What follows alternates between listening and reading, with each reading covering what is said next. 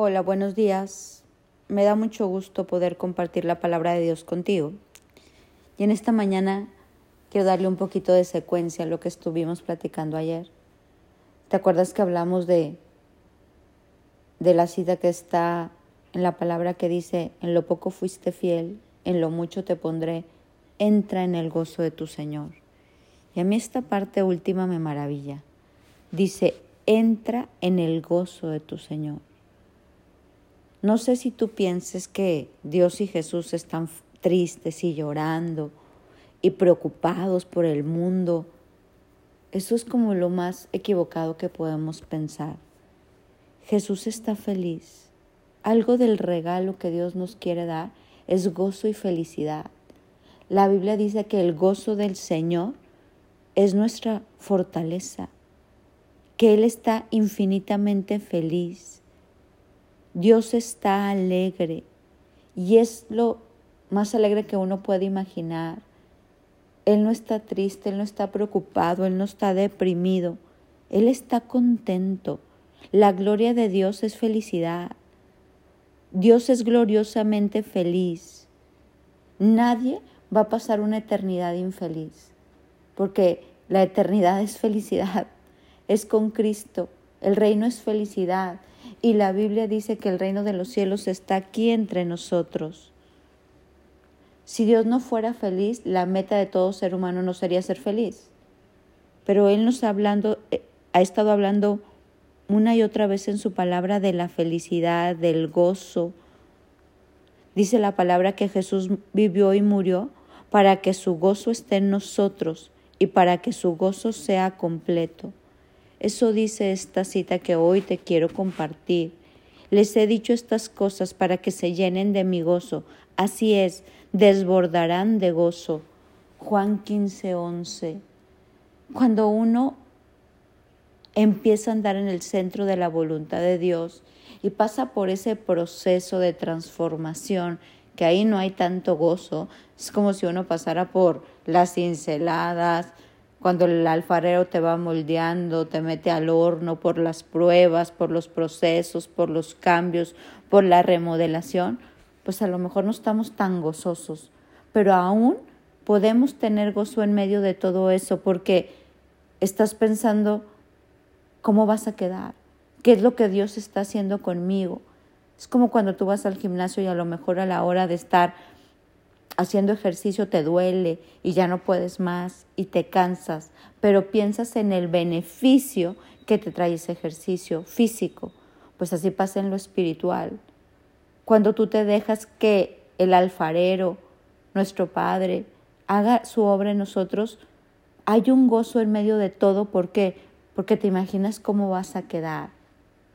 Sé que es doloroso, sé que a veces es difícil, pero uno está gozoso porque dices, wow, ¿qué vas a hacer conmigo?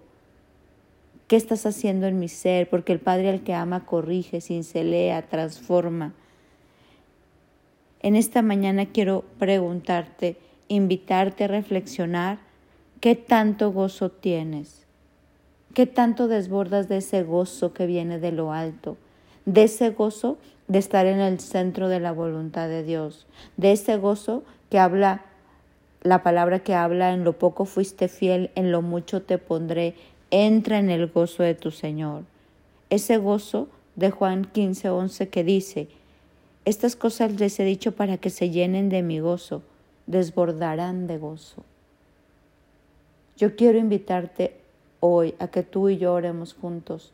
Y si hoy no estás contento en medio de tu situación, porque yo sé que todo mundo podemos pasar por leves tribulaciones momentáneas, así dice la palabra, hoy pidamos a Dios ese gozo. Es una promesa. Y que juntos en este tiempo ahorita cerremos nuestros ojos y clamemos a Dios y que le digamos hoy, Señor, hoy venimos delante de ti a clamar esta promesa para nuestra vida.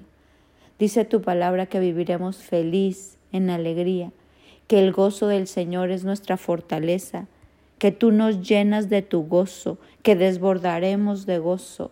Y hoy te pedimos ese gozo en nuestra vida. Hoy te pedimos juntos, llénanos de tu gozo, de ese gozo que no hay en este mundo. Queremos desbordar, desbordar del gozo de tu presencia, del gozo de tu palabra, de ese gozo que es tan poco conocido en este mundo. Hoy queremos pedirte gozo. Que hoy, Señor, una parte de ese gozo que tú tienes sea derramado en todos tus hijos y que podamos desbordar de gozo, no solo cuando nos respondes la oración, no solo cuando nos vamos de viaje, no solo cuando se nos concede un milagro, sino siempre que ese gozo sea un constante en nuestras vidas, porque aquí dice en tu palabra, desbordarán de gozo. No solo dice que tendremos gozo cuando, cuando haya algo que se nos concedió, sino que el gozo es constante, que el gozo es permanente. Hoy juntos te pedimos, Padre bueno, llénanos de tu gozo y que ese gozo desborde en cada uno de nosotros consecutivamente, permanentemente, día con día. Hoy clamamos a ti para que tu gozo sea nuestra fortaleza. Mira que hoy juntos te lo pedimos y te damos gracias en el nombre de tu Hijo Jesús. Amén y amén. Confiemos, creamos que Dios quiere llenarnos de gozo y que vamos a desbordar de Él, que la amargura, la ira, la depresión, la ansiedad y todos esos adjetivos calificativos, todas esas cosas que quieren venir a arruinarnos el gozo, salen de nuestra vida porque hoy Dios nos llena de ese gozo y desbordamos de él para compartirlo con los demás. Mi nombre es Sofi Loreto y te deseo un bendecido día.